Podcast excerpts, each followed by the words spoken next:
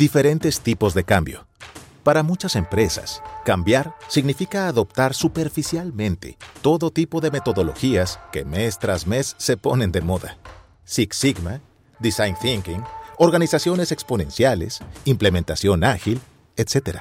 Pero cambiar es un proceso estratégico que requiere reflexión, intención y compromiso. No hay una fórmula mágica.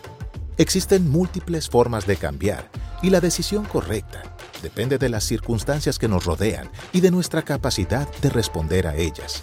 Necesitamos familiarizarnos con las diferentes formas estratégicas en las que podemos cambiar y aprender a analizar nuestras circunstancias para poder identificar el tipo de cambio que mejor responda al reto que tengamos enfrente.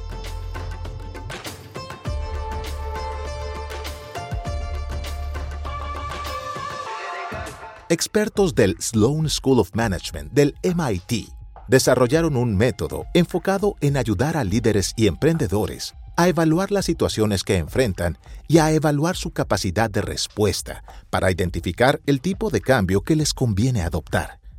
Lo llaman estrategia MAD, MAD, ya que afirman que existen tres tipos de cambios que las empresas pueden implementar. Cambios de magnitud, cambios de actividad o cambios de dirección. O sea, seguir ejerciendo la misma actividad pero con diferente magnitud. Cambiar la actividad pero conservando la dirección o cambiando por completo el rumbo. Para saber si necesitamos realizar un cambio de magnitud, de actividad o de dirección, necesitamos evaluar dos cosas. El fit que existe entre nuestra forma de trabajar y las circunstancias que nos rodean y la diferenciación que hay entre nosotros y otras alternativas que estén disponibles y enfocadas en atender el mismo problema. Esta relación entre fit y diferenciación es importante para identificar el tipo de cambio que necesitamos implementar, ya que si tenemos un mal fit, nuestro approach es irrelevante.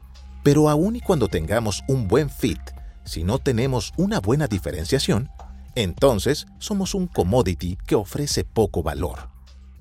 Sir, there are six of them, bearing 215, range 150 miles. Oh my god, a dozen more of them. And a, a blimp, a big shiny blimp, and it's slowly moving south. Evaluar el fit significa preguntarnos, ¿qué tan bien responde nuestra forma de hacer las cosas a las circunstancias que nos rodean?